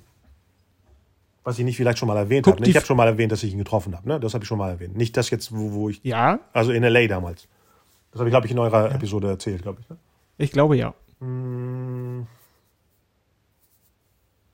Dass ich ein Drehbuch für ihn habe, das perfekt wäre, habe ich das nochmal erwähnt, aber ich traue mich nicht, das fertigzustellen. Achso, dass ich während des Kontakts. Achso, das habe ich nie erwähnt. Dass der Jimmy zu mir gesagt hat, ich bin ja eigentlich der Reader von Zemeckis. Das sind die Leute, die lesen Drehbücher, bevor sie es weitergeben. Hast du Wenn denn du mir was? jetzt ernsthaft sagst, du hast hast du denn ein was- Drehbuch was- und du hast Ja. Ist das jetzt peinlich? Dein, dein Ernst? Ja. Weil, Da- guck mal, ich- guck mal, ich erkläre es dir, woran es ist. Wenn du dann eine Absage bekommst von weit, weit oben, wo, wo willst du dann noch hin? Das ist doch das Ersch- Erschlagendste, was es gibt. Wenn er sagt, es kommt nicht in Ja. Frage, egal weswegen, bist du doch für immer geknickt. Aber ist es nicht schlimmer zu sagen, hätte ich mal nach all Ja, den das, Jahren? ist, das sage ich mir jeden Tag. oh, wow. Also, wenn du noch mal in die Verlegenheit kommst, so eine Entscheidung zu treffen, ja, ruf mich doch kurz mal an. Das war Ich hätte so. vielleicht und eins- es ist eine Geschichte, die ist eigentlich bei mir entstanden durch äh, Roger Rabbit gucken. Also theoretisch ist die so alt, also seit Herbst Mhm. 88, die natürlich immer weiter verformt wurde, bis der Moment kam, dass jemand aus dem Office sagt, schick mal was rüber. Und dann hat er gekündigt und ich so, na gut, dann muss ich mich nicht quälen, er ist weg, der Jimmy. Wow. Das ist, wie nennt sich das? Self-Destruction. Nee, wie, äh, selbst äh, ja, ja. Kasteiung, genau.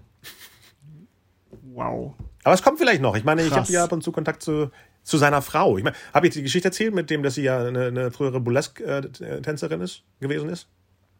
Ich glaube, das hast du Dass ich erzählt. Rob Ja. Christopher Lloyd was geschenkt hatte? Das hast du nicht erzählt. Also ich hatte Christopher Lloyd bei der Comic-Con 2016 in Berlin. Da habe ich ja auch so ein Foto bestellt, wo ich neben ihm im DeLorean sitze, aber nur um ihm was zu geben, was er Frau Zemeckis geben soll. Weil ich habe gesehen, dass die privat, also seine Frau und die immer was zu tun haben bei Instagram. Also habe ich ja eine, weil sie auf Flamingo steht, ein Flamingo-Notizblock aus Paris gekauft und noch ein deutsches Buch über Burlesque äh, aus Berlin. Und habe ihm gesagt, this is for Leslie. Und er so, "Oh, du kennst Leslie? ja, Und ich so, ja. Und er so, I always oh. dann hat er das mitgenommen. Und dann habe ich immer geguckt auf dem Autogrammtisch, ob er das vielleicht weggeworfen hat, weil er dachte, das ist ein Irrer. Aber er hat es die ganze Zeit äh, bewacht. Und äh, zwei Wochen später postet Leslie Zemeckis, meine Fans äh, kennen mich. Und hat dann das Heftchen, das Notizblöckchen und mich markiert. Das heißt, der arme Christopher Wow. Lloyd geht zu den Zemeckis nach Hause, klingelt und sagt so, hier. Ich hätte auch ein Drehbuch Wow. mitschicken können. Richtig. das ist die nächste Option. Wow, wow, wow. Das ist so.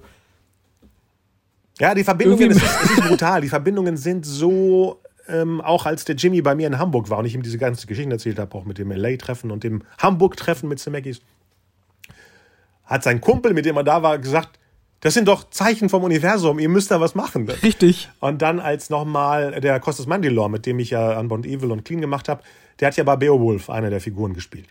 Und er hat mir erzählt, ich habe gesagt, wie war es denn, mit Mami Dole zu arbeiten beim Dreh? Und er sagte zu mir, ich mache mir so Vorwürfe, die waren alle so nett und die Leslie, also die Frau, sie spielt ja auch in Beowulf mit, die haben mich eingeladen, zum Essen zu gehen, Ostern bei denen zu Hause. Und ich habe mich geschämt und bin nicht hingegangen und bereue das immer noch. Und ich so, wie menschlich die Sachen dann wirken. So Was ich trau stimmt denn nicht mit euch? oh mein Gott. Oh mein Aber Gott. auch diese Connection, da spielt der Costas Mandylor, der mit Zemeckis gearbeitet hat, in zwei, drei mittlerweile Filmen, äh, die ich gemacht habe, äh, mit. Das ist, ähm, das muss sein. Mal andersrum, Ich- Tom Sizemore hat in einem Spielberg-Film mitgespielt, dann hat er in meinem Film mitgespielt. Also die Verbindungen sind mittlerweile sehr brutal da. Habe ich erzählt, dass Ja. die Frau von Alan Silvestri mir geschrieben hat? Nein. Ähm, Hast du nicht erzählt? die, die hat immer gesehen, dass ich ja diese Zemeckis Cube, ich habe ja diese Facebook-Seite, wo ich äh, jeden, fast jeden Tag irgendwas von Robert Zemeckis poste. Ah, jetzt, jetzt bin ich der totale Fanboy. Jetzt, jetzt kommt's raus. Und sie hat das wohl, weil sie macht die Seite von äh, Alan Silvestri, dem Komponisten. Ne? Die macht selber, glaube ich, ein paar Posts, wenn er irgendwas schreibt. Ne? Es sind immer Fotos von ihm, wie er gerade The Witches geschrieben hatte, gerade an Pinocchio arbeitet, dann sieht man so Sachen. Und irgendwann hat sie mir persönlich geschrieben, während sie im Auto saß mit Alan, um zur Premiere von Ready Player One zu fahren. Also den er für Spielberg äh, geschrieben hat, weil äh, Williams zu der Zeit entweder krank war oder Star Wars geschrieben hat. Sowas. Und ich glaube, sie haben auch Sil Sylvester genommen bei Ready Player One, weil der, der Moment, wo die Zeitmaschine auftaucht und die Zemeckis Cube im Film auftaucht, die Musik eingebaut wurde. Und sie hat mir geschrieben, ich kann dir gerne die, die Mail schicken, wie sehr sie sich bedankt, dass ich das alles so schön mache und dieses ganze Zeug immer im, am Leben halte, wo ich denke, ihr braucht das doch gar nicht. Das und Alan sitzt gerade im Auto und bedankt sich nochmal. Und äh, wenn, wenn ihr wüsstet, wie wichtig Robert Zemeckis für Alan ist und wie viel er natürlich, ich meine, wahrscheinlich diese Tantiemen, die der richtig. Allein, allein das Back to the Future Thema in so vielen äh, Rides. Äh, Universal spielt das ja die ganze Zeit. Du verdienst ja. Das, sowas reicht ja nur einmal aus für, für uns. Einmal. Und die haben davon sechs wiederkehrende Sachen oder so. Und äh, ja, das war eine total schöne Mail und ab und zu äh, liked sie. Also ich habe Kontakt zur Frau von Silvestri und zur Frau von Zemeckis. Ein bisschen irre. Jetzt muss ich noch die Frau von, äh, hier, Kate Capshaw muss ich noch kennenlernen. Und äh, zur Schwester von Michael Giacchino habe ich auch Kontakt, genau. Wieso habe ich immer nur Kontakt zu den weiblichen Versionen von den Leuten, die ich eigentlich. Hm. Ja. Da könnte man mal drüber nachdenken. Ich bin sehr gespannt, was dieser Weg noch weiterhin für dich bereiten wird. Weil muss aber schnell gehen. Wir sind, sind ja, alle älter. Nicht nur meine Vorbilder werden immer älter, sondern man selbst auch. Also es muss ja jetzt. Ich muss das endlich zu Ende schreiben, was ich ihm damals schon äh, schicken sollte, weil es ist genau das Zeugs, was er am besten machen kann mit den Technologien, die er gerne verwendet, mit dem Humor, mit dem, mit dem Herzen, die diese Geschichte hat. Und ich müsste aufhören, die ganze Zeit, ich will die ganze Geschichte ja jetzt für Stage ja. Mach ich es. Ich habe irgendwann überlegt, Mach es. das wäre doch ein geiles Show-Musical und nicht ein geiler Zemeckis-Film. Und ich, ja, manchmal stehe ich mir selber im Weg. Bei diesen äh, Riesenteilen. Ne, bei kleinen Sachen nicht, aber bei, bei Sachen, wo ich äh, denke, das muss jetzt mal gesetzt werden, ja, da hakt es manchmal. Okay. Wie können wir dich motivieren, das fertig zu schreiben? Gute Frage. Außer mit Geld. Nee, das würde ja auch nicht passen. Hier, ich gebe dir 50 Euro. Schreib mal zu Ende. Kauf dir einen guten Wein. Keine Ahnung. Was, was, was wäre eine Motivation? Vielleicht, wenn.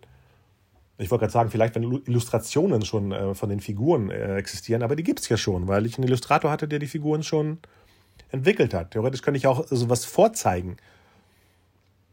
Und es ist so eine Prämisse, die jeder klauen kann. Das ist ja das Gefährlichste. Weil die niemandem und allen gehört, deswegen. Hm. Okay. Motivation. Überlege ich mir noch. Fällt mir gerade nichts ein. Alles klar. Schlimm, oder? Okay. Schreib's nachher in die Shownotes, was deine Motivation genau. wäre. Vielleicht äh, können mir Leute noch ein paar äh, Good Vibes schicken. Richtig. Oh, Vibes. Ein paar Gebete. Hm? paar Gebete beim Universum für dich äh, einschicken. Oder so. Weil die Anzeichen sind schon da, aber du siehst, wow, also ich, wie gesagt, das ist dieser Austausch mit dir. Ich erfahre immer wieder Sachen, wo ich einfach denke, ich kann, ich glaube das nee, nee, ich glaub, nicht, was der mir gerade Ich nehme das alles auch sehr ernst, ne? Weil wenn man als Autor irgendwo anklopft, ist man ja nicht die Person, die man ist, wenn ein Agent oder Manager anklopft. Und ich stehe gerade davor, nachdem ja, ähm, äh, wie heißt er nochmal? Mein Manager in Spee, Mike, gesagt hat, es geht noch nicht. Richtig. Äh, Habe ich jetzt erstmal, ne, das ist ja nicht, dass man sich ewig bindet, jemanden. Aber nur für den deutschen Bereich. Ich brauche eigentlich international ein Management. Und ähm, heute oder morgen müsste da ein Termin sein. Und dann können die nämlich anklopfen. Das ist was anderes, wenn, wenn dann Leslie sagt, Mensch, das ist doch der Typ, mit dem ich äh, bei Facebook befreundet bin. Das ist noch ein Bonus dazu. Ja, stimmt. Okay. So. Dann drücken wir dir weiterhin die Daumen. Ich glaube, dass dein Weg noch definitiv in den Anfängen ist. Hm. Ich glaube, ich glaub, da ist noch ordentlich äh, Dampf in den Turbinen, der raus muss. Ja. Ich bin sehr gespannt, wo die Reise hingeht. Ich auch. okay. Gut. Ich gehe jetzt Kontakt gucken. Mach das. Mach das. Den habe ich auch. Und, da, und danach Forrest Gump. Was habe ich denn letztens von ihm gesehen? Ja, The Witches, okay. Nee, ich muss was äh, anderes gucken, genau. Der Tod steht ihr gut. Zum Beispiel, genau, den wollte ich jetzt zu Halloween gucken. Ich habe den auch seit, den gucke ich aber oft, weil da haben wir drüber gesprochen, oder? Dass ich eine Musical-Version davon machen wollte, aber die gerade in der Mache ist, genau. Ja. Obwohl ich habe seit lange nichts mehr darüber gehört, ne? außer dass die Kristen Chenoweth dabei ist, gab es dann nichts dazu. Wann startet denn eigentlich Ghostbusters? Schaffen wir den gemeinsam im In Kino zwei zu Wochen. sehen? 19. Sind das zwei Wochen? Zwei oder drei Wochen, genau. 18. Genau, erst kommt Gucken. Eternals, dann kommt ja, der Film, auf dem ich total heiß bin, Last Night in Soho und dann kommt Ghostbusters. Ja, lass doch buch doch bitte mal Kinokarten für den 18. Uhrzeit ist mir Banane. Kann auch gerne in Bremen sein. Ich komme nach Bremen. Ich würde den sehr gerne mit dir zusammen sehen. Ich würde sehr gerne sehen, wie dieser Film auf dich wirkt. Ich würde das sehr gerne mal erleben. Warum der jetzt? Weil der ja auch eine große Brücke zurück in die 80er schlägt. Und du bist ja irgendwo auch ein Kind der 80er Jahre. Irgendwo ist gut. Äh, klar, klar. Aber der wäre dann auf Englisch, nicht? Äh, Das macht mir Okay. nichts. Ich guck mal. Ich guck mal, wo wer den am besten zeigt. Sehr gut. Und dann ähm, bleiben wir in Kontakt. Ich bin sehr gespannt. genau. Okay. Gut, mein Lieber. Dann rappen wir das hier ab an dieser Stelle. Genau. Ich sage vielen, vielen Ich Dank. dir auch? Äh, ich bei dir auch? Nee, wieder? Wer ist das? Ja, ich dir auch. ich danke dir auch. Oh, wow. Und bis ganz bald, ne? Alles klar, Ja. bis zum nächsten Mal. Ciao. Tschüss. Passend zum Robert Zemeckis-Thema verlosen wir von Playmobil ihre neue Kollektion zu Back to the Future. Das sind ganz tolle Sets, die ihr auf der Storyville-Seite sehen könnt. Und da findet ihr auch die Teilnahmebedingungen, um mitzumachen. Viel Erfolg und bis bald. Ciao.